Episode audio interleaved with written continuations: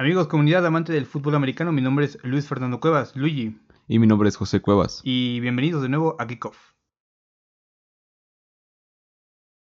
Amigos, una semana más sobre el deporte de las tacleadas, el deporte que nos apasiona a todo el mundo. Bienvenidos, Kickoff. Esto es el podcast dedicado al, al deporte de las tacleadas. Toda la información y toda la opinión acerca de este deporte a nivel mundial la tendremos aquí. Mi nombre es Luis Fernando Cuevas y antes de empezar voy a dar la bienvenida a quien está frente a mí y detrás del micrófono, a José Carlos.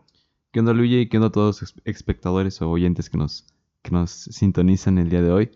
Eh, como ya lo mencionas, estamos a pocas semanas y va a ser uno de los primeros temas que vamos a tocar, ¿no? Sí, ya a pocas semanas de, empezar la, NFL, a empezar el fútbol americano profesional en, en, en Estados Unidos. Digo, también vamos a tocar estos temas, pues porque ya no va a haber NF, perdón, ya no va a haber CFL. Es unos temas creo que, creo que bastante tristes que nos ha traído la pandemia. Tampoco va a haber fútbol americano aquí en, en, México, pero bueno, al final de cuentas, sí, al menos, o al menos, podemos disfrutar de la NFL, ¿no? Pocas semanas ya las que nos separan del kickoff. Pocas semanas son las que ya nos, nos, nos esperan eh, o, estamos eh, a la distancia del primer partido de temporada de la NFL una temporada pues, demasiado atípica, una temporada que creo que va a estar eh, nivelada eh, en cuanto a, a, juegos, pues porque literalmente lo único que va a pesar ya no va a ser la gente, ¿no? Va a ser solamente el, el, el, viaje y, eh, y pues, tal vez la altura, ¿no? Que es, digo, lo, ya con lo que ha lidiado muchísimo tiempo los equipos. Pero pues qué ansiosos, ¿no? Qué mejor que ya la NFL esté a punto de empezar y bueno, mm, digo que estamos, creo que mucha gente ansiosa y que, mucha gente feliz. No hay palabras como para describir el, que ya empieza la NFL, ¿no? Esas ansias y ese por fin sentarse los domingos, quedarse hasta las 10 de la noche viendo la televisión. Eh, sí, es algo emocionante como mencionas, pero pues lamentablemente la espera se hace larga, ¿no? O sea, en temporada pues como bien por ahí dicen que se pasa muy rápido, ¿no? Y sí, la verdad sí, se siente muy rápido cuando pasan los partidos y todo. Y ya cuando menos te das cuenta, pues estás a, mitad de temporada, ¿no? Pero bueno, la espera es larga, pero ya está acabando. Ya está acabando, afortunadamente, creo que sí. Y bueno, vámonos, entonces, lo que le habíamos dicho la temporada pasada, el capítulo pasado, vamos a analizar cada una de las divisiones previo a la NFL a que empiece la temporada. Y esta semana nos toca el análisis completo de la, de la de la parte de la división este de la americana, ¿ok? Eh, en donde están pues, los Bills de Buffalo, están los Delfines de Miami, los Patriotas y me falta un equipo y los Jets, ¿ok? Eh, bueno, creo que el equipo más fuerte que era anteriormente eh, eran los Pats. Indudablemente, ahorita creo que siguen siendo los Pats, porque no porque sean buenos o porque tengan muchas armas, porque realmente las armas no las hemos visto trabajar en un partido ya profesional, pero el, los demás equipos no son fuertes, no están, no están tan bien armados. Los Bills, ni que hablar, están... Pues ahí van creciendo. Josh Allen creo que ha demostrado ser un coreback bueno, pero hasta ahí, ¿no? Y digo, no es porque él no pueda, sino porque no tienen armas tampoco, ¿no? No hay un arma que haga la diferencia, por ejemplo, en la secundaria o en los receptores. La verdad es que no, no. Y indudablemente creo que los Patriotas siguen siendo el mejor equipo. Sí, bueno, como ya mencionas de Josh Allen, eh, pues sí, obviamente le falta la, experiencia, ¿no? Dentro de la NFL. Digo, ya nos mencionará Dan de la, del análisis más profundidad. Pero eh, ¿hace cuánto tiempo no estaban en los playoffs los Bills, no? Sí, también. Entonces ya Josh Allen ha dado un pacto fuerte dentro del, de los Bills. Y digo, digo la experiencia porque se vio, ¿no? En los playoffs eh, inclusive de los entrenadores, ¿no? Decisiones muy, muy principiantes, por así decirlo, porque, no sé, cuando ya podías gastarte el tiempo con corridas y todo, iban por pases, ¿no? Y era de los ambos equipos, ¿no? Y obviamente agregándole el extra de que Josh Allen es novato, ¿no? Y eran sus primeros partidos de, de, pretemporada. Los, los Delfines de, Miami, que vienen a ser del equipo, el peor equipo de la NFL, uno de los peores equipos de la NFL, eh, no sé hace, hace cuánto tiempo podrían haber renacido los, los delfines. Ya tiene rato que no han, han pintado como uno de los candidatos, no solamente para llevarse su supertazón, ¿eh? estoy hablando de pasar a postemporada. Entonces es interesante y va a ser muy interesante ver el análisis que nos tiene preparado Adán previo a todo lo que habíamos dicho, ¿no? Los Delfines de Miami como un equipo que está ahí estancado, casi en bancarrota, por, por talento, bueno, no por talento, sino por equipo. Eh, los Patriotas que, bueno, van a verse una de las crisis más importantes dentro de, la última década que han tenido, porque dejan de estar con, con, Brady y todo, pero ¿para qué abrumarlos y para qué decirles todo si eh, Adán nos trae la cápsula completa, un análisis completo de la, del este de la americana? ¿Qué tal amigos de Kiko? Bienvenidos otro día más aquí. Como siempre vamos a hablar de fútbol americano. Y así es amigos, hoy vamos a discutir, hablar, dar opiniones, predicciones sobre la AFS para este 2020. Como sabemos la temporada está próxima a empezar, aproximadamente al día de hoy me parece que son 19 días los que faltan, así que ya estamos a nada amigos, ya se viene lo bueno. Pero empecemos. Primero que nada, ¿quién está en la AFC este? Bueno, están los Delfines de Miami, los Patriotas de Nueva Inglaterra, los Jets de Nueva York y los Bills de Buffalo. El año pasado, esta división, como la última década lo ha sido, fue dominada por los Patriotas de Nueva Inglaterra, con segundo lugar en los Buffalo Bills, tercer lugar los Jets de Nueva York y cuarto lugar los Dolphins. Como ya lo mencioné, esta división ha estado dominada las últimas prácticamente dos décadas por los Patriotas de Nueva Inglaterra y por un famoso Tom Brady. Lo cual este año podría cambiar porque, pues como bien sabemos, Tom Brady ya no está más en el equipo de los Patriotas. Pero bueno, para empezar, les voy a dar mi pronóstico personal como yo creo que va a terminar la división. Y es el siguiente. Y les voy a explicar obviamente el por qué. Mi pronóstico es que en el número uno termine los Bills de Buffalo. Número uno, la razón más obvia creo yo es porque Tom Brady ya no está en los Patriotas. Número dos, porque el, el, el Josh Allen ha estado jugando bastante bien la temporada pasada y creo yo que va a seguir jugando y va a seguir subiendo su nivel. Y número 3, porque los Bills tienen una muy buena defensiva. En el 2019 terminaron como la defensa número 3, lo cual es una defensa espectacular. Y creo yo que para el año que viene esta ofensiva va a estar dando de qué hablar. con el segundo lugar y disputado con el tercer lugar van a estar los Patriotas de Nueva Inglaterra.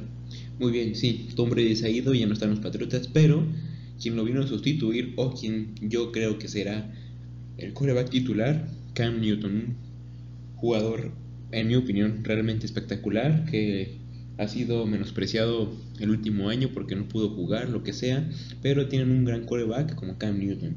Y no hay que recordar que siempre teniendo a Bill Belichick, Bill Belichick es un maestro, un genio en el fútbol americano, así que nos va a dar un gran espectáculo con los jugadores que tenga.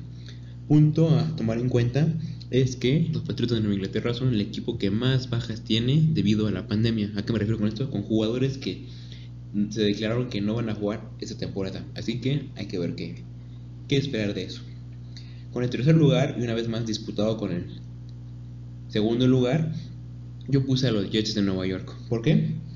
Porque, número uno, tienen a Sam Darnold, que para mí no es un gran coreback. Es bueno, pero no es élite. Pero sí tiene un arma ofensiva muy poderosa, con lo cual es Le'Veon Bell, que espero que este año por fin sea el año en el que de lo que se esperaba que diera cuando llegó de los Steelers. Y también hay que tener en cuenta que los Jets tuvieron en el 2019 la defensa número 7, lo cual también es una defensa muy buena. Pero, pues esa ofensa hay que ver qué es lo que puede hacer esta temporada. Por cierto, hay que mencionar que esa defensa, defensa tiene la baja de Jamal Adams, una tremenda baja para esa defensiva. Pero vamos a ver cómo lo resuelve el equipo. Y como número 4 yo pongo a los Delfines de Miami. Simplemente porque este equipo lleva en reconstrucción los últimos 2-3 años y no creo que este año sea el, su año bueno. Ni siquiera tienen un coreback titular. Tienen una disputa entre el novato Tua Tagovailoa, entre Ryan Fitzmagic, como algunos le llaman, y entre Josh Rosen. Así que mi pronóstico es que va a iniciar la temporada Ryan Fitzpatrick, pero a mediados de la temporada creo yo que Tua Tagovailoa va a tomar las riendas del equipo, pero esperemos ver qué pasa, pero no creo que este año den la sorpresa a Miami. Ahora, pasemos a algo un poco más interesante sobre números, les voy a dar un poco de números, información, todo. Como bien saben, cada año se hace el, ranking de los calendarios más difíciles y los más fáciles, obviamente. Y aquí les tengo preparada la información. Lo cual está muy interesante, amigos. Escuchen. Con el calendario más difícil de toda la NFL, lo tienen los Patriotas de Nueva Inglaterra. Así es, amigos. Ahora, le siguen con el calendario número 2 global más difícil los Jets. Luego con el calendario número 3 más difícil los Miami Dolphins. Y con el número 5 los Bills. Así es amigos. Están casi prácticamente en el- los cuatro los, los calendarios más complicados del NFL. Esto va a estar muy, muy, muy interesante a mi parecer. Pero, pues vamos a ver un poco de sus juegos que tienen pronosticados o partidos que tendrán interesantes durante esta temporada. Empezaremos con los Patriotas de Nueva Inglaterra. Tienen equipo, por ejemplo, en la primera semana van contra Miami, juegos divisionales, esos siempre son buenos. Nunca hay que descartar a ningún equipo en los juegos divisionales. En la segunda semana van contra los Seattle Seahawks, que pues, siempre ir a Seattle es muy difícil y muy difícil ganar. Tienen que ir a Kansas City, tienen que enfrentar a San Francisco, tienen que enfrentar a Baltimore, tienen que enfrentar a Buffalo dos, tres veces. Entonces se ve un calendario bastante bueno, me parece, para los Patriotas y se ve, como lo dice, el más complicado. Pasémonos a otro.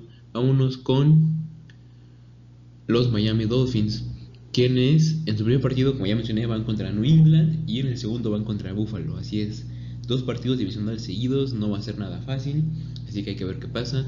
También van contra Seattle, van en San Francisco, van contra los Rams, van contra Kansas, entonces también la primera mitad de la temporada la tienen bastante, bastante complicada, pero vamos a ver qué sale. Vámonos con los Jets de Nueva York, que también la primera semana van contra Buffalo, después van contra San Francisco, un partidazo, Kansas City, Nueva- New England, Seattle también. Ven, se ve, ahora entiendo por qué son los calendarios más complicados. Y por último los Bills, que también van obviamente contra Tennessee, contra Kansas, contra Seattle, contra San Francisco, contra Pittsburgh, obviamente contra los juegos divisionales que en sus últimas dos, dos semanas van contra New England y Miami. Así que esos, esos últimos juegos de temporada son los buenos. Y por último aquí les tengo el pronóstico de ESPN, esto lo saqué de su página oficial, si lo quieren checar, ahí está. ¿Cómo es que ellos tienen pronosticado esta, esta, esta conferencia? Será de la siguiente manera. Con un récord de 12-4 tienen en primer lugar a los Bills. Con un récord de 9-7 tienen a los Patriotas. Y con un récord igual de 7-9 están los Jets y los Miami Dolphins. Por lo que, pues se parece un poco a mi pronóstico, se parece un poco a lo, a lo que se espera. Ya no se espera que Patriotas sea el primer lugar, espero que no, espero ver nuevas caras en los, en los playoffs, pero pues nunca se sabe. Y aquí les tengo como, como último recurso un dato interesante, por si no lo sabían. Este 2020 los delfines usarán un parche en honor a Don Shula. Ya saben, este histórico eh, coach que de los más ganadores en la historia de la NFL. Y este parche tendrá o tendrá un distintivo con el número 347 que se refiere a las victorias totales que este, este coach tuvo. Así que amigos, esto es todo por el día de hoy. Muchas gracias, nos vemos a la siguiente. Regreso contigo, Luigi. Gracias, Adán, por el, análisis completo. Bueno, ya dimos cuenta que Adán eh, odia un poquito a los Patriotas, pero bueno, eso ya es un poquito más personal para cada quien. Este, no sé hasta qué punto podremos odiar ahorita a los Patriotas, pues ya no tienen el coreback Tom Brady, que mucha gente le estaba tirando piedras y que mucha gente le estaba tirando inclusive el equipo a, a los hombros. Pero vamos ahora entonces del mismo, del, del este, vámonos a la nacional. Una, una, una división que está muy peleada, no porque sean buenos equipos, ojo, sino porque, digo, al final de cuentas tiene que sacar un campeón de la división, y es de las más peleadas, pero porque todos son medianitos tirándole a malo en esta división, ¿no? Los Vaqueros de Dallas, los Gigantes de Nueva York, las Águilas de Filadelfia y Washington, que no tiene eh, mascota y no tendrá mascota ni nombre esta temporada.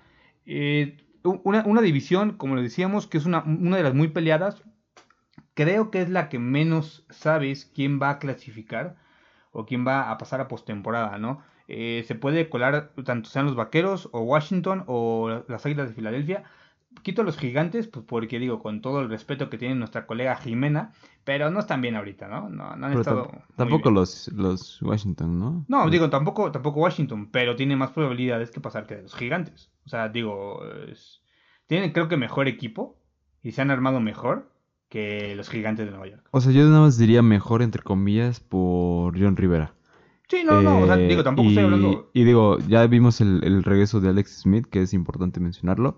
Eh, ya se, ha tenido movilidad, porque afortunadamente ya regresó, porque Haskins no es una buena opción para su, para su ofensiva. Claro. Lo hemos visto, bueno, he visto, eh, se, han- se han visto en videos en entrenamientos donde sí ha sido medio, bueno, pues sí, un poquito malo su, su desempeño.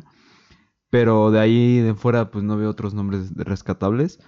Obviamente la, la decadencia que ha tenido su defensiva es este, eh, preocupante.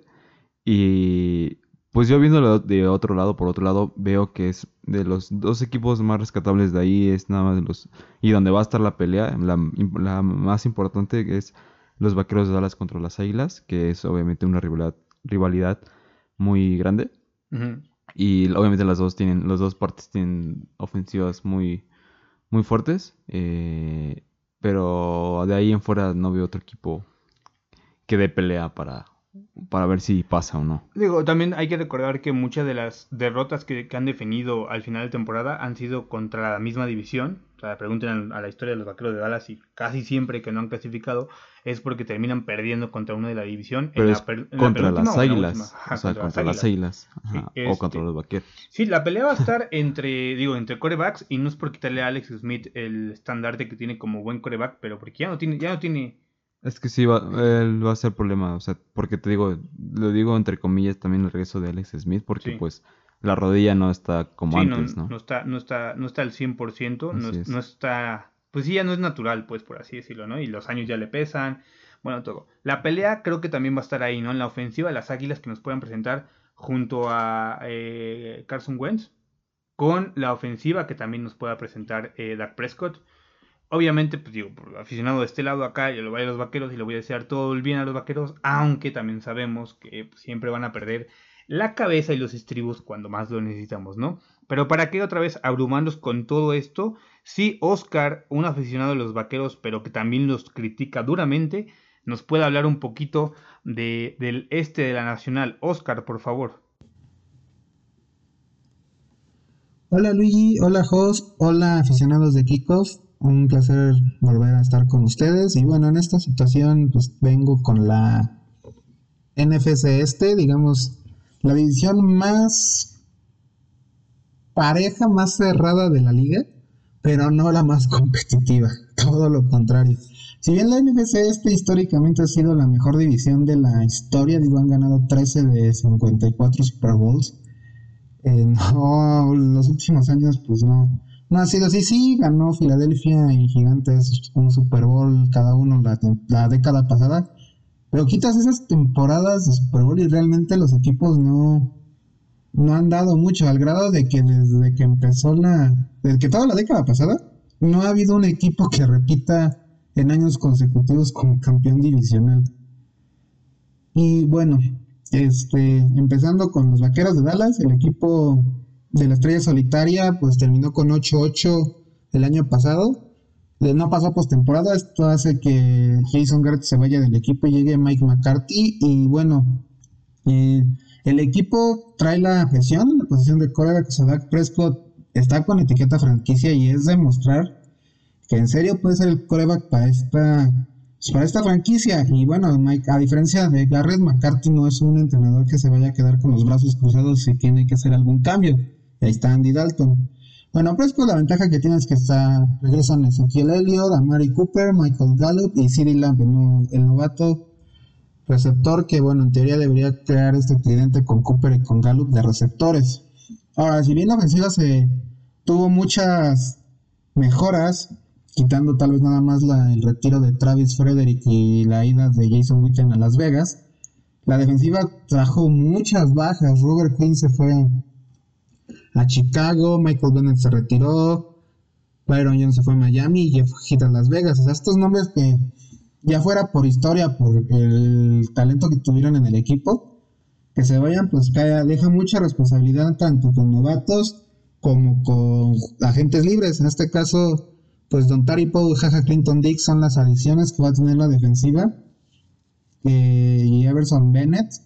Pero la verdad es que se ve que ese va a ser el punto débil de vaqueros, aún con Leighton Ro- eh, Sean Lee, Elon Smith, de Marcus Lawrence, pero ahí es donde van a estar los juegos para Dallas, desde mi perspectiva, a diferencia de la ofensiva. La ventaja que tiene Dallas es que va a tener el tercer calendario más sencillo de toda la liga y el más sencillo de la división.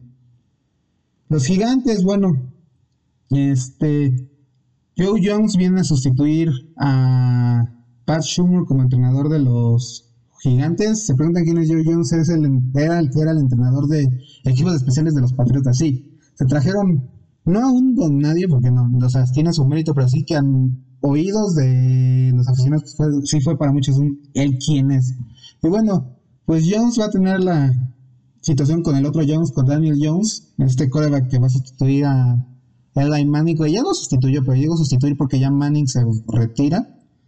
Este, entrará de nuevo esas viejas glorias de los gigantes. Después de todo, pues, cuatro Super Bowls no, no, son, no se dice poco hoy en día. ¿Qué puede esperar Daniel Jones para soportar el ataque ofensivo? Más bien para darle impulso a este ataque ofensivo. Pues va a ser Saquon Berkeley, Sterling Shepard y esperar que Andrew Thomas, este ataque ofensivo de primera ronda, pues le dé tanto el tiempo como que le abra más caminos a Barkley para que la ofensiva pues empiece a cargar un poco más, forma más constante. Defensivamente, pues bueno, Xavier McKenney en la secundaria, jugador novato, y Billy Hill en las trincheras, pues van a ser los jugadores a seguir. Y en general, pues bueno, Gigantes tiene el séptimo calendario con mayor sencillez de toda la liga. Las Águilas, bueno, se supone que ese es el equipo a vencer ahorita en la división. Bueno, desde el 16 se han intercalado ellos, los vaqueros, el campeonato divisional. Y bueno, Doug Peterson tiene la tarea de demostrar que Carson Wentz es el quarterback de la franquicia, que lo de Nick Foles, pues bueno, fue una situación increíble, o sea, única. Y bueno, Wentz demostró justamente que pues, con su contrato y con su talento es el, uno de los corebacks elites. Bueno, demostrar que es un coreback elite de la NFL. Y bueno, va a depender de su, de su salud. Que bueno, que el mismo Peterson pues no, no está tan confiado porque no traes eh, a Jalen Hurts, un buen coreback colegial, como selección, así como selección colegial para tu equipo. O sea, si vas a confiar en Wentz, no tendrías que traer a Hurts, pero bueno, la salud ha traído malos momentos a Wentz. Para complementar la ataque ofensiva, pues la primera selección fue un receptor, Jalen Rigor. Y Corey Clement, pues va a ser el caballito de batalla en lo que queda de esa unidad antigua de las Águilas. Finalmente la defensiva, pues Jenna Aver y Malik Jackson son los que van a tener que atacar en las trincheras.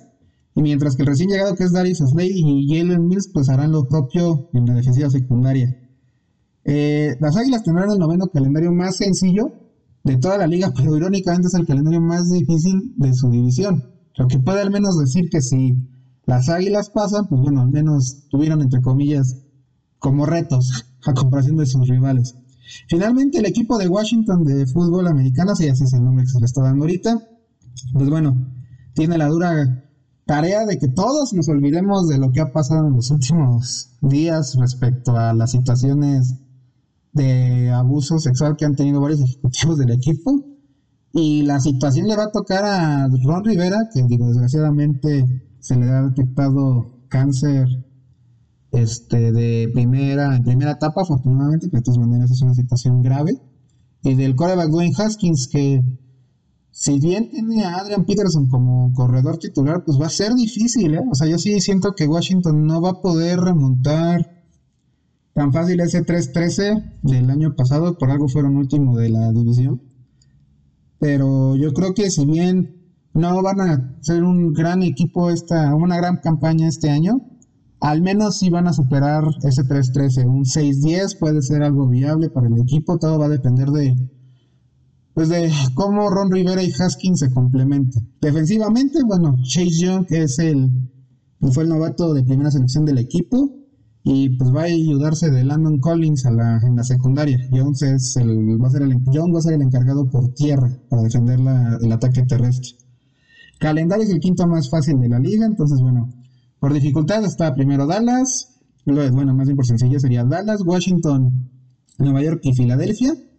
Eh, para que tengan un contexto, además de los seis juegos pues, interdivisionales que tienen los equipos, se enfrentan a la AFC Norte, que es Pittsburgh, Cleveland, Cincinnati y Baltimore, eh, a la NFC Oeste, que es Seattle, San Francisco, Carneros y Arizona.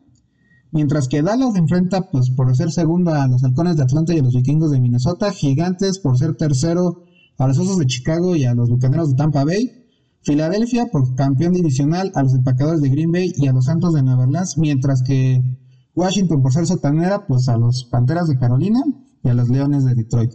Yo veo un avance en general de la división, pero nada, aún con siete equipos que vayan a avanzar a postemporada, solamente va a salir uno de la NFC este y yo creo, y no por, ahora sí que no por favoritismo, pero sí siento que Vaqueros debería ser el campeón divisional. No por algo traen, yo creo que eh, al mejor entrenador, o sea, de los cuatro es el mejor entrenador, el mejor corredor y al, y mejor ataque aéreo en cuanto a receptores. En cuanto a corebacks, la mano alta la va a tener todavía Carson Wentz.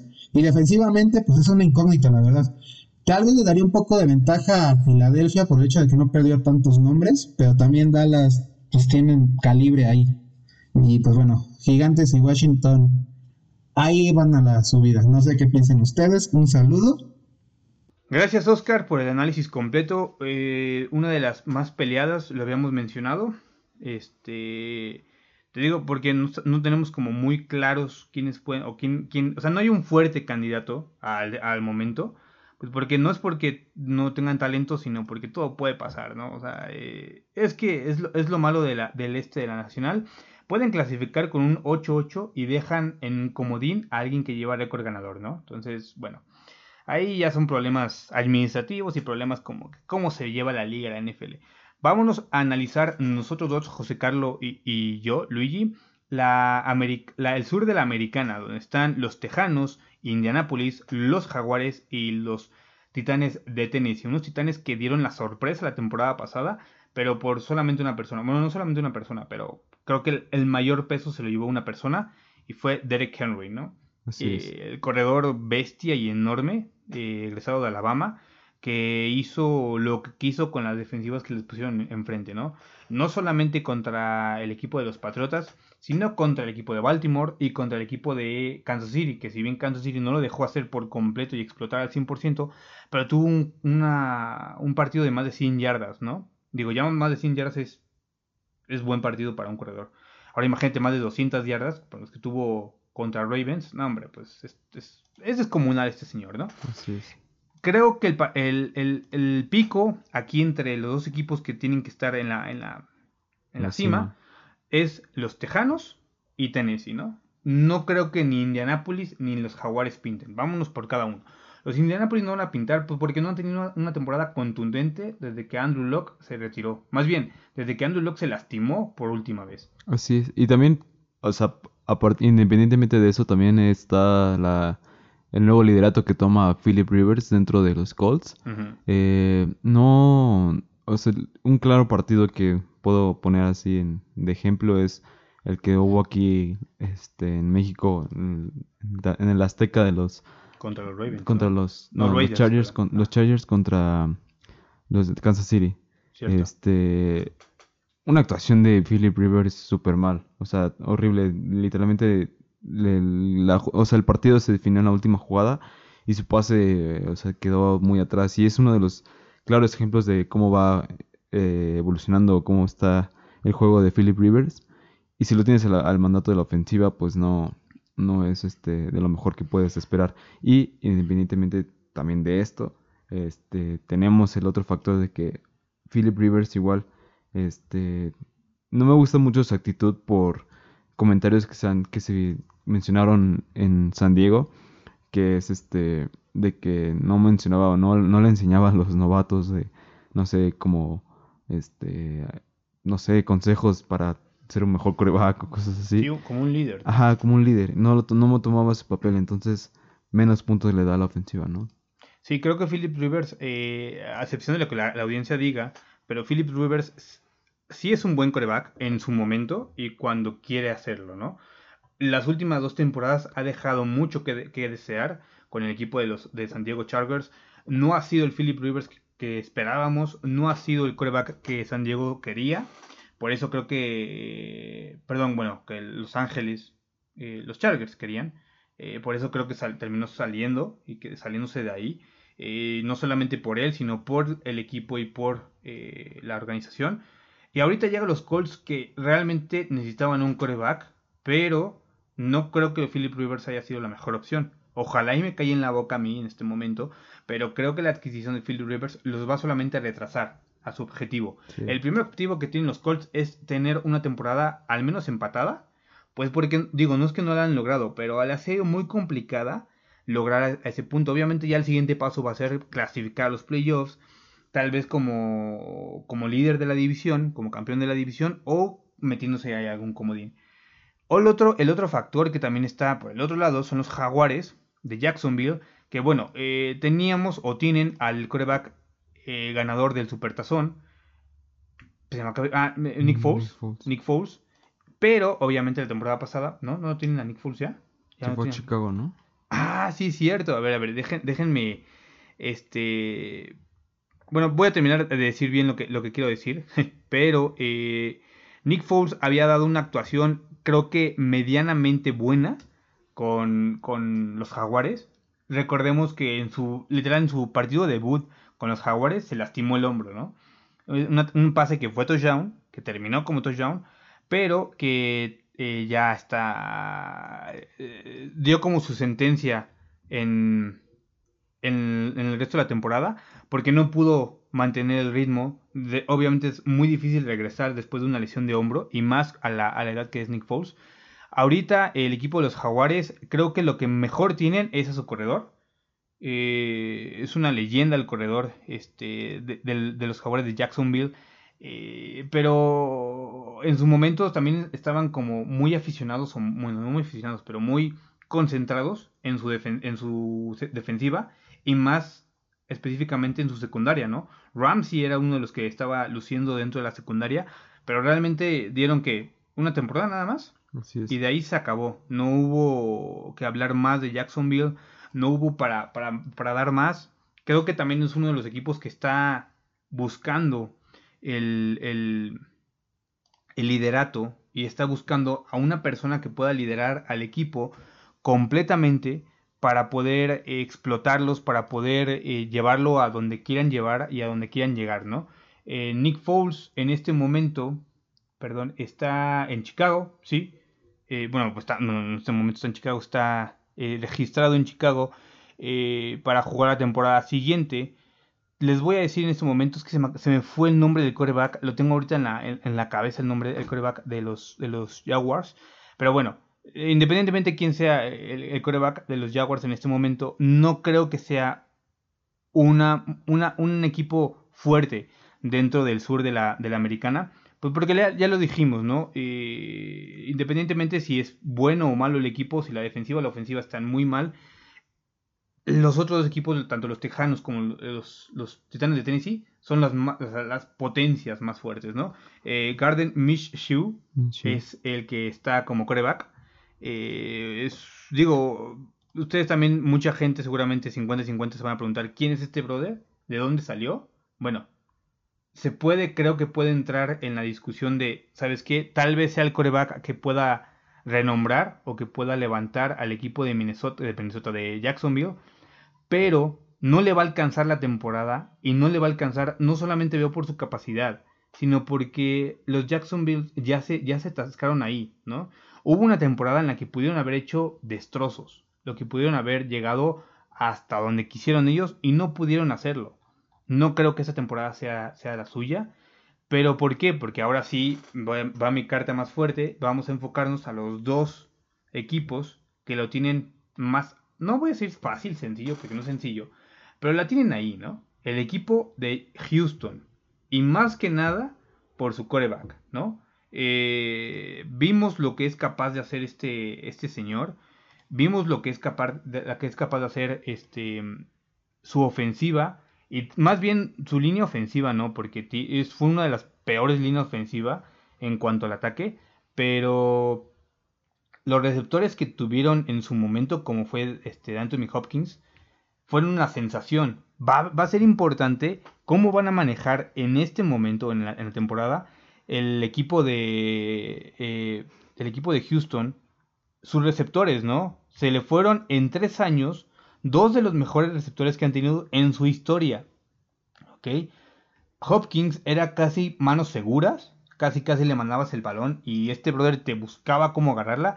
Ya no va a ser así. Houston se fue de los de, perdón, eh, Hopkins se fue de Houston y ahora Watson se va a quedar que con, con las armas que tenía. Blue también estaba atrás y no sé si lo, si lo firmaron de nuevo, pero Blue ya no es parte fundamental de la ofensiva. Tienen que buscar eh, un receptor estrella de nuevo, ¿no? Tienen que volver a buscar estas, estas manos seguras de las que Watson estaba confiando en hacerlo, ¿no? Así es. Eh, bueno, respondiendo tu, tu, tus comentarios que dices, sí, igualmente de, de, los Jaguars, pues sí, son un equipo que hemos visto en decadencia e inclusive el reflejo de, de la discusión que se tuvo dentro del locker con este Ramsey eh, refleja también la actitud que está dentro del locker, es, es la, o sea, la, como el, el, conflicto que está dentro de por parte de la defensiva. Eh, y sí, o sea, tú no estás de acuerdo con el trabajo que se ha hecho dentro del locker, dentro del campo, y obviamente buscas la salida por donde sea, ¿no? Y es el algo que reflejó Ramsey. Eh, no estaba de acuerdo con nada, literalmente. Entonces buscó ahora sí que una salida rápida. Y Minshew sí lo hemos visto la temporada pasada o, sea, o sea, sí es un buen coreback, no élite, no como para compararlo con grandes nombres, pero sí, eh, digamos que es mm, bueno, así nomás lo definimos, porque sí ha tenido sus decadencias, partidos buenos, partidos malos, eh, unos que sí dejan mucho que desear y otros que no, pero no es esa... No es ese coreback que te puede dar el, el boom, ¿no? Que te puede dar el salto, que te pueda ganar un partido necesita apoyo de la ofensiva, de, receptores y demás, ¿no? Y por parte de Washington, de, perdón, de Houston, sí este, vemos un avance. Eh, como dices, salidas importantes como la de, de, Andrew Hopkins, pero recordemos igual que tuvo la llegada de Brandon Cooks, este receptor proveniente de, de los Santos de Nueva Orleans, luego se pasa a, a los Pats, juega el Super Bowl, eh, lo, ganan y, se viene acá contra, no, perdón, lo pierden, contra las Águilas y se viene acá con, este, con, con Houston. Houston. Pero, digo, estaría preferible tener dos armas, ¿no? Imagínate tener la, dupla de, de, Andrew Hopkins con Brandon Cooks. Pero aún así, como que, pues sí viene a reemplazar a, a, Brandon Cook, a, perdón, a Andrew Hopkins. Le hemos visto a Brandon Cooks, su velocidad es eh, pues ahora sí que comparable con DeAndre Hopkins. Entonces creo que sí es igual de buena. Sus manos igual son muy seguras. Y su estatura creo que le, ayuda muchísimo. Entonces eh, eh, será algo que ver de, de, esta nueva ofensiva que se ve con, con de, este, de Andre Hopkins, con, pero con Randy Cooks. Pero no creo que sea un factor importante. Porque igualmente Randy Cooks ya, ya, lleva sus años. O sea, ya, ya le empieza a pesar. Eh, pero va a ser interesante, la verdad. Sí, va a ser interesante ver cómo, cómo resuelven esa, esa, esa parte de la, de la, pues ahora sí, de la Fuerza Aérea, ¿no? Por parte del equipo de, de, de Houston. Pero ahora creo que, voy, vamos a hablar del equipo que para mí es el más completo en el sur de la nacional, de la americana, perdón. Es el equipo de Tennessee. El equipo de Tennessee la temporada pasada llegó hasta el final de conferencia. Un final de conferencia que, mucha gente apostaba que estaba entre Kansas City y el equipo de los Ravens. Y llegó a quitarles por completo, hacer eh, romper quinielas desde el momento en que enfrentaron a los Patriotas. Eh, el, último partido con, de Brady con los Pats fue el inicio, creo, del por qué Henry merece estar en la NFL y merece cobrar lo que, lo que cobra, ¿no? No estoy diciendo que anteriormente no haya tenido partidos eh, así fuera de serie. Pero ese partido contra los Patriotas sí fue más que fuera de serie. Si le preguntas ahorita a Henry y marcas en tu celular, eh, no sé, 01800 de Derek Henry, y, le, te contesta ese señor, le puedes preguntar cuál fue uno de los partidos más emblemáticos que ha tenido hasta ahorita. Y seguramente en su top 5 va a aparecer el equipo de los, contra el equipo de los Patriotas, ¿no? Tannehill de, de nueva cuenta eh, había hecho diferencia, entre comillas, en Miami. Eh, deja Miami por lesiones y se viene a Tennessee liderando y quitándole el lugar a Mariota, a Marcus Mariota, un Mariota que había sido la respuesta el año novato que, que, él llegó a la NFL, pero después dijo, o no, no sé si dijo él, pero, pero fue, ¿sabes qué? No, no, no va por aquí. Ganó solamente un partido de postemporada con ese pase eh, muy, muy recordado de Mariota a Mariota. Eh, y después de eso ya, se acabó por completo, ¿no? No hubo más eh, Mariota, no hubo más de qué hablar. Tannehill toma las riendas del equipo y junto a Derek Henry creo que llevaron ellos dos la batuta, obviamente cargada al corredor. Corey Davis también como receptor fue uno de los de los de las piezas clave junto a Jonu Smith. Creo que es el equipo más completo al que le pueden hacer más carga, obviamente por la ofensiva, ¿no? Porque la defensiva tiene sus sus peros, ¿no? Aunque lograron detener a Lamar Jackson. Digo, no es tan fácil en dos eh, jornadas distintas, perdón, seguidas. Tom Brady en la primera y Lamar Jackson en la segunda. A la tercera ya fue cuando dijeron, la tercera es la vencida, pues no pudieron contra Patrick Mahomes, ¿no? La temporada pasada. Así es. De, bueno, creo que yo voy a discrepar un poquito contigo en este, en este equipo. Eh, sí lo hemos visto cómo ha crecido, la verdad. No, no desmerita su, su potencial que ha tenido para llegar a estos momentos, a esos momentos en la temporada pasada. Pero recordemos que la temporada pasada fue cuando fue la sustitución de Mariota por Hill. Y Hill lo conocemos, ¿no? Eh, no es un coreback que tenga eh, esa consistencia, ¿no? La, temporada pasada sí se vio. Eh, pero como les menciono, lo conocemos. por algo se fue de Miami. Por algo lo dejaron ir. Pero no creo que dé el ancho o no creo que dé la suficiente este, las suficientes necesidades que tenga el equipo para que lo pueda reanimar. Si bien el factor anímico siento que, siento que es lo que le ayudó a la temporada pasada para que pudiera dar los resultados que tuvieron.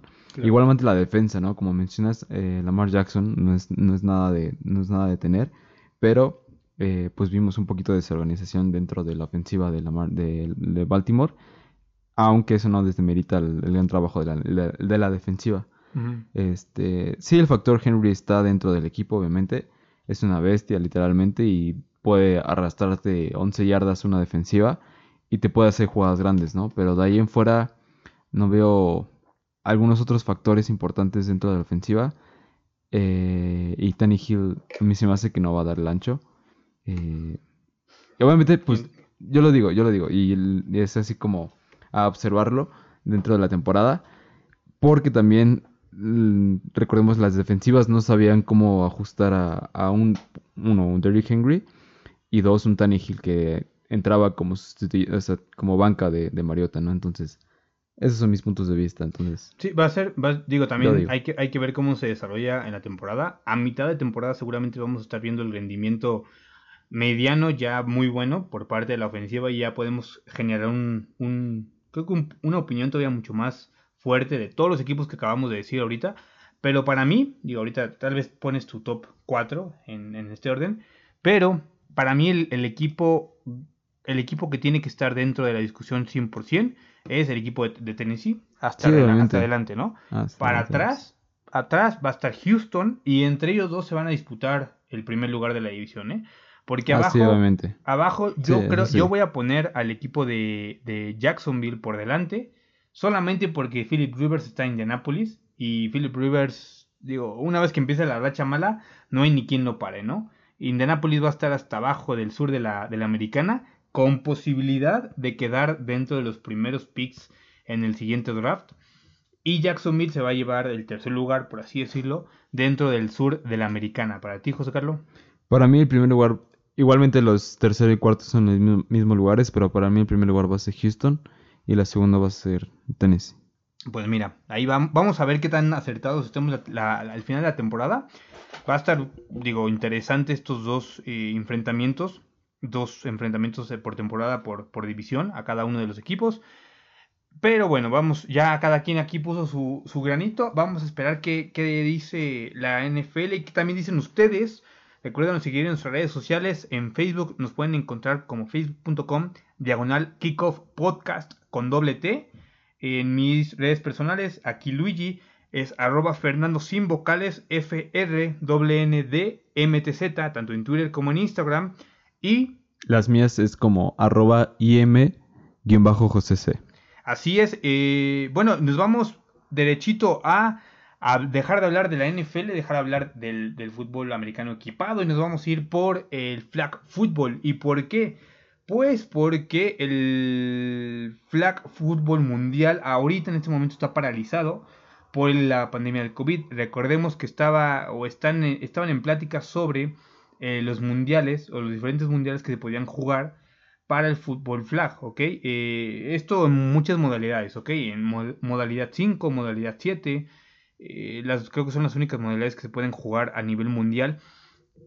para, para aquellos que pregunten, oye, pues hay, hay, un mundial sobre flag, ¿sí? El último mundial que se llevó fue en Panamá, creo que fue en 2018 si no mal recuerdo. Y se estaba planeando hacer un mundial también este 2020. Sin embargo, bueno, la pandemia del COVID pues paralizó todo, ¿no? Es, es, es algo lógico, algo que ya ha pasado no solamente en, en, el fútbol americano, sino en todos los deportes. Pero la noticia también buena es que la NFL se afilió con los Juegos Mundiales, con los World Games, y sacaron o van a sacar la categoría de Tocho Flag. Ergo, vamos a estar ahí dentro buscando eh, un, un, plazo, una plaza. Perdón. ¿Y por qué digo vamos? ¿Y por qué me incluyo yo? Porque también México está dentro de la conversación. México tiene la posibilidad de clasificar a estos mundiales y creo que es algo bastante bueno pues porque ahí puede salir material tanto para hombres como para mujeres, ¿ok? También en Estados Unidos hay una liga flag eh, profesional de, mujeres, entonces pues puede salir ahí una, una cosa interesante. Pero nosotros no nos, enfocamos tanto en eso. La que se metió de lleno fue Isa con su primer cápsula en este, en este podcast. A ver, Isa, por favor, platícanos todo lo que tenga que ver acerca de este tema. Hey, ¿qué onda? Un saludo a todos aquellos apasionados del americano. Un saludo también a todos aquellos apasionados del tochito que nos están escuchando. Aquí Isa Walls. Hoy les traigo dos noticias que igual no son tan, tan recientes, pero son súper emocionantes. Eh, una es buena, una es mala, y siempre que se tiene una noticia buena y una mala, se tiene que empezar por la mala, sí o sí. Así que sin más preámbulo, se nos cancela el Mundial de Flag mm, por medidas sanitarias. Así es, ya la Federación Internacional de Fútbol Americano o mejor conocida por sus siglas como la IFAF, nos anunció de manera oficial la cancelación del Mundial de Flag, que se tenía programado justo para este mes, este año 2020, debido a la contingencia sanitaria por el coronavirus. Este mundial se genera eh, cada dos años y este 2020 pues nos tocaba, nos tocaba tener mundial de flag con sede en Dinamarca Recordemos que hace dos años, 2018, que se realizó en Panamá, los, los, ganadores tanto de la rama varonil como de la femenil fueron las selecciones de Estados Unidos. También no olvidemos que México tuvo un muy buen papel, eh, desarrolló muy buen desempeño, quedando en cuarto lugar, igual en la rama varonil y femenil, Además de que a lo largo de la historia de mundiales organizados por la IFAB, eh, México se ha visto con muy buen desempeño, principalmente la rama femenil, eh, ya que ha ganado oro en años eh, como 2004, 2008, 2012, y esta, este patrón de un año ganado, uno no, se nos rompe en 2016. Sin embargo, este año se nos presentaba la oportunidad de, regresar a esta racha. Ya no se va a poder. Ya es más que oficial, ya lo anunció la Federación Internacional de Fútbol Americano en todas sus redes sociales. y ni modo, todo sea por, por seguir las medidas sanitarias. Y bueno, también tenemos la buena noticia, que, la cual es que el flag football se le une al duatlón en silla de ruedas, al rugby y al lacrosse como el cuarto deporte invitado para los Juegos Mundiales 2022. Recordemos que los Juegos Mundiales es este evento donde podemos ver reunidos a todas las disciplinas que lamentablemente no vemos en los Juegos Olímpicos. Y el fútbol bandera, el Tochito, va a formar parte de la próxima edición de estos Juegos Mundiales 2022 que se darán en Birmingham, Alabama, Estados Unidos. Ya es más que oficial, ya lo anunció la Asociación Internacional de Juegos Mundiales, ya lo anunció también la NFL en todas sus redes sociales. Eh, pues no está de más decir que la NFL va a ser principal patrocinador del fútbol bandera en los Juegos y que va a estar promoviéndolos en sus plataformas internacionales durante estos próximos años. Y bueno, ¿cómo sabemos los países que van a formar parte? ¿Cómo está este proceso? La encargada de hacer las calificaciones a países seleccionados para los Juegos Mundiales 2022 va a ser la IFAF. Lo único que sabemos hasta ahorita es que van a haber ocho equipos, eh, tanto en la rama varonil y ocho como ocho igual en la rama femenil.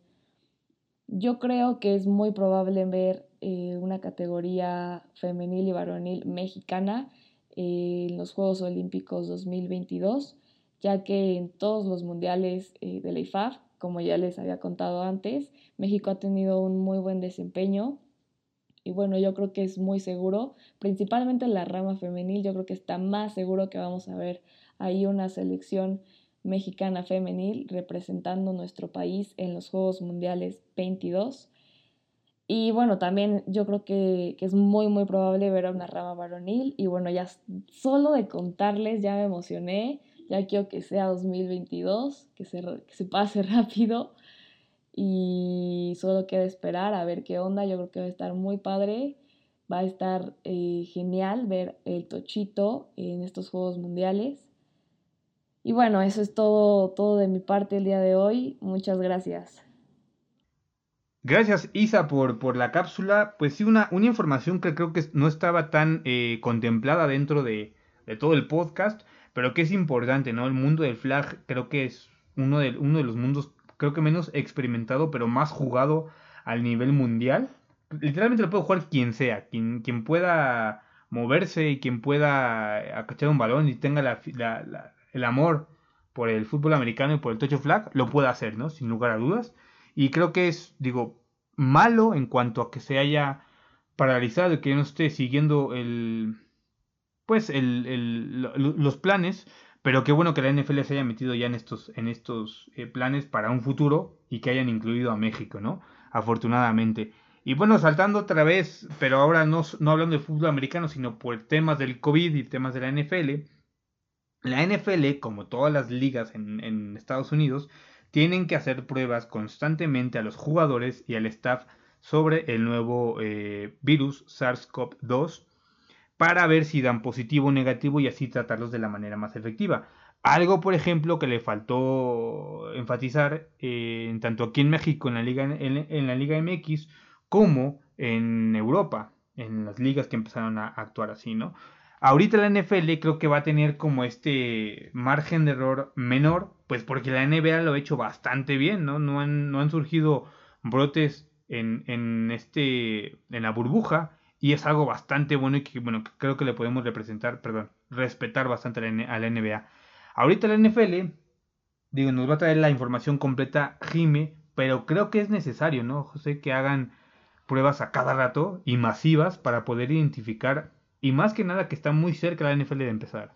Sí, es como lo mencionabas de las ligas de Europa, en más específico la de España, lo manejó muy bien, la verdad, con pruebas casi casi constantes. Eh, ¿Esto para qué? Porque por si, o sea, vas teniendo control de toda la población de los jugadores que van teniendo positivo.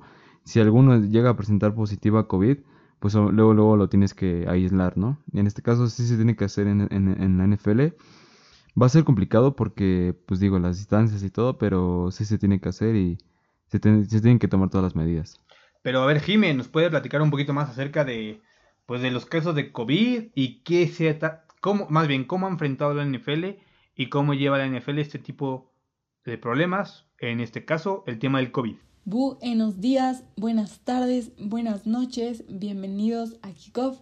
Yo soy Jimena de Hongoria y bueno, como sabemos, la pandemia de COVID-19 ha causado un gran impacto en la sociedad, eh, afectando nuestros hábitos y actividades de nuestro día a día. Y pues también el mundo de deporte se ha visto muy afectado, pues varias disciplinas sufrieron cancelaciones y aplazamientos en las fechas de sus eventos, en tales como la NBA, que al principio anunció que suspendía su temporada hasta nuevo aviso. Y pues ahora ya iniciada, igual hubo cambios en las fechas de esta. Y hablando de NFL, aparte de la cancelación de los juegos de pretemporada, en cambios en las fechas, para inicio de temporada y que varios jugadores decidieron no jugar debido a esta pandemia. Ellos decidieron no arriesgarse. Eh, aparte de esto, también ha ocasionado grandes cambios en la manera de trabajar entre los entrenadores y jugadores. En ligas como la NBA se creó un protocolo de sanidad eh, para ayudar a controlar los casos de coronavirus que se presenten. Ellos también crearon un manual donde explican qué se realizará en caso de que haya un caso positivo de coronavirus en la liga. Y pues obviamente en la NFL no se queda atrás, ellos también implementaron varias restricciones. De hecho, como ya lo saben, se prohibieron porristas, mascotas y reporteros. Y pues hablando de campo de juego, está limitada la interacción física entre jugadores. Realmente estas ligas se han enfocado en el control y seguridad tanto para los jugadores como el staff. En este mes de agosto se realizaron 58.397 pruebas de COVID en la NFL y estas tuvieron como resultado cero casos positivos en jugadores y seis casos positivos en staff. Sean Payton, entrenador en jefe de los Saints con 52 años, fue el primer caso confirmado de COVID-19 en la NFL. Posteriormente se confirmó el caso de Doug Pederson, entrenador en jefe de las Águilas de Filadelfia, quien dio positivo a la prueba de COVID-19. Y posteriormente se confirmó que el head coach de los Chargers, Anthony Lynn, de 51 años, también había resultado positivo. Y pues afortunadamente estos casos no tuvieron síntomas graves. Eh, ellos eh, se mantuvieron en cuarentena para posteriormente reincorporarse nuevo al equipo. Eh, la NFL mencionó que las personas que dan positivo en la prueba de COVID-19 deben de seguir el protocolo de tratamiento de la NFL y la NFLPA.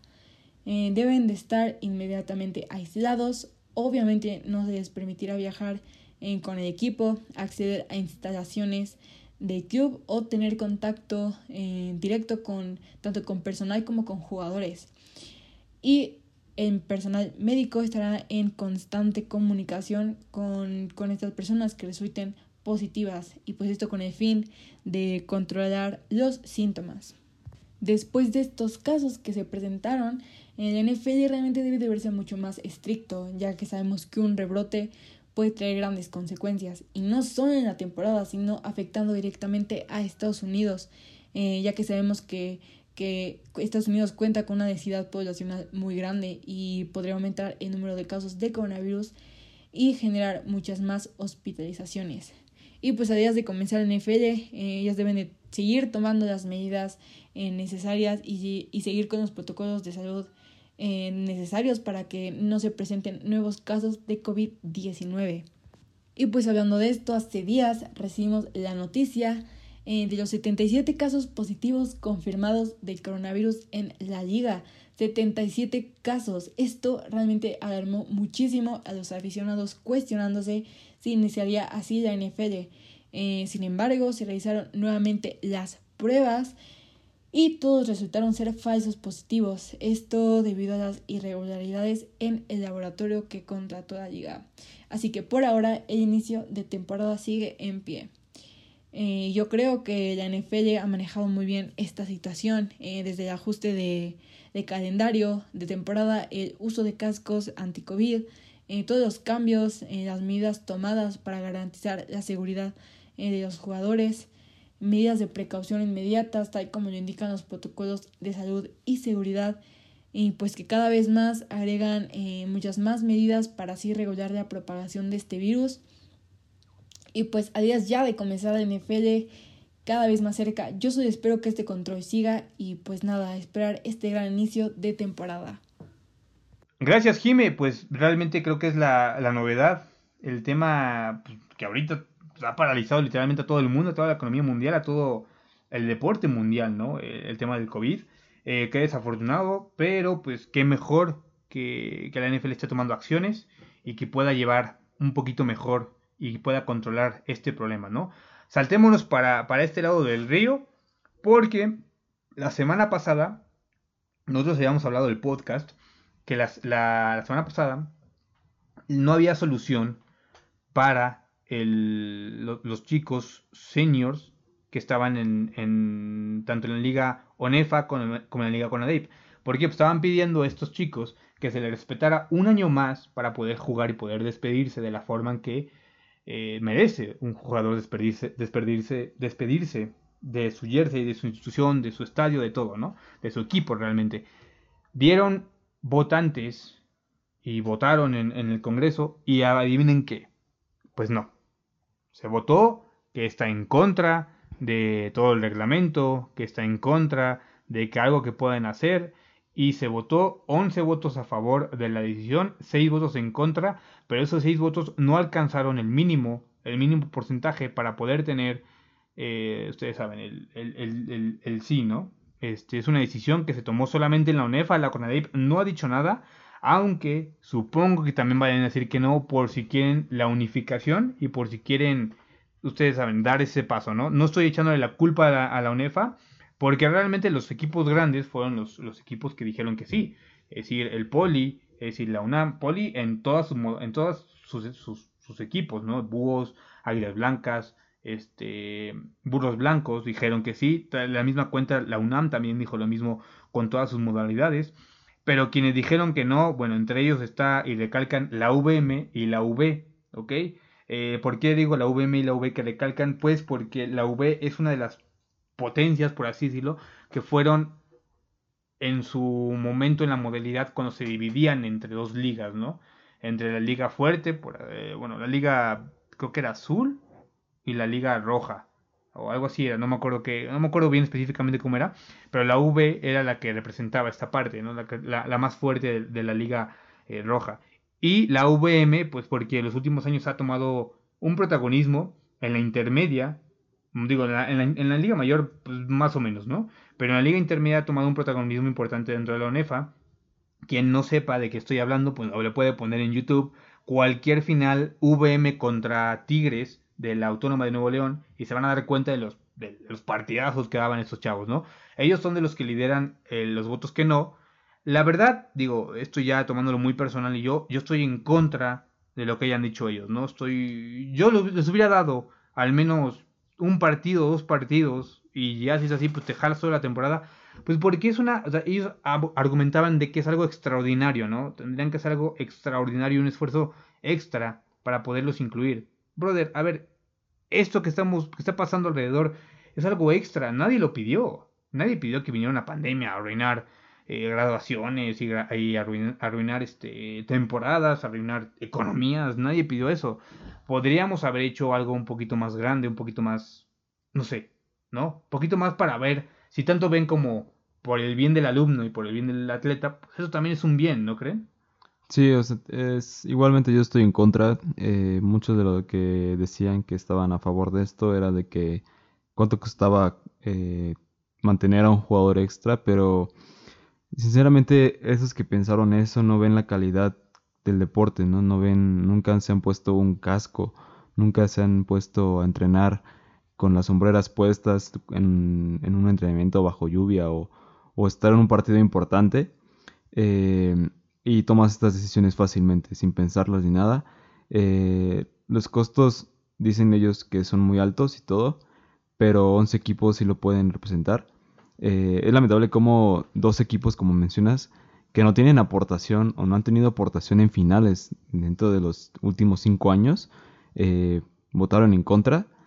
Eh, desafortunadamente es la, el modo de votación que se tiene, con que un cierto porcentaje esté en contra, todo se vuelve en contra. Entonces, todo, este, pues lamentablemente fue así y no ven la parte, mm, ahora sí que intangible eh, del deporte, ¿no?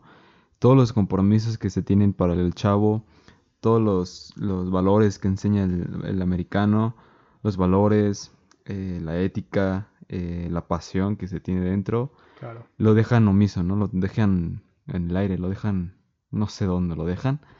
Eh, y es lamentable la situación porque, pues, la- en- bueno, dentro de nosotros, pues, conocemos a algunos chavos que, pues, se merecían ese último año, ¿no? Despedirse no de esta manera de este, de este deporte, pero, pues, lamentablemente la situación que se está viviendo, y como mencionas, ¿no? Es, es algo extraordinario, ¿no? O sea, nadie pidió esta pandemia, nadie pidió que se cancelara la última temporada, y, pues, lamentablemente así va a ser.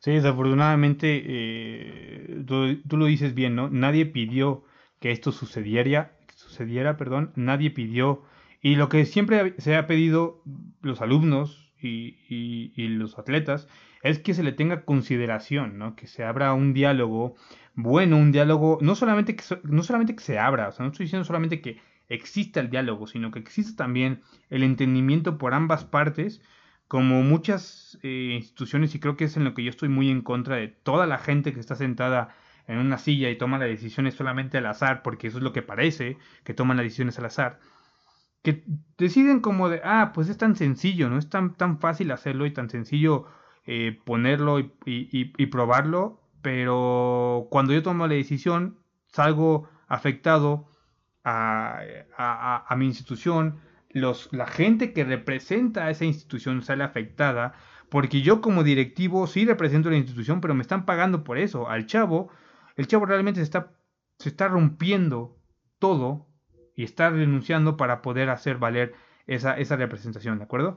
Estoy buscando ahorita, aquí están, mira, los votos a favor, que fueron 11 a- votos a favor, fueron eh, la, la Autónoma de Nuevo León, el Politécnico, eh, la UACH, la UNAM, la OAT, que es la Autónoma de Torreón creo que era, el Tepeyac, la Sedena, la Náhuac, la UAG y la UMLM.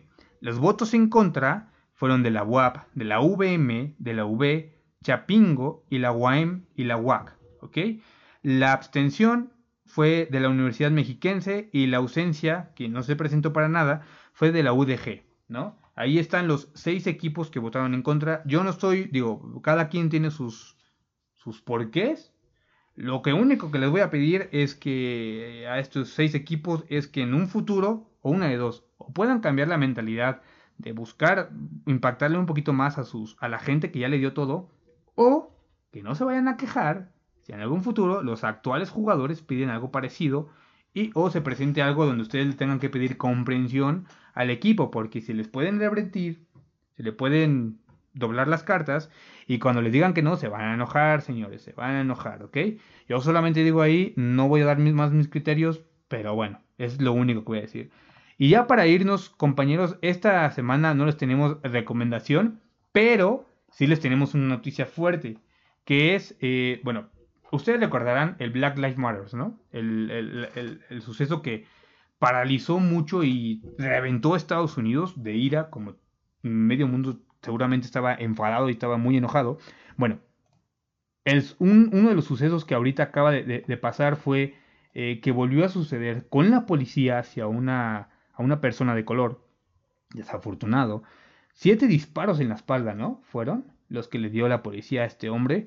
No, no sé, el- la verdad es que me enteré eh, por, por comentarios que hicimos en, en una comida con la familia, pero lo que estoy viendo y lo que mencionaron es que la NBA, por ejemplo, estaba pues, amenazando de que suspenderían un día los playoffs en protesta a, estos, a estas acciones.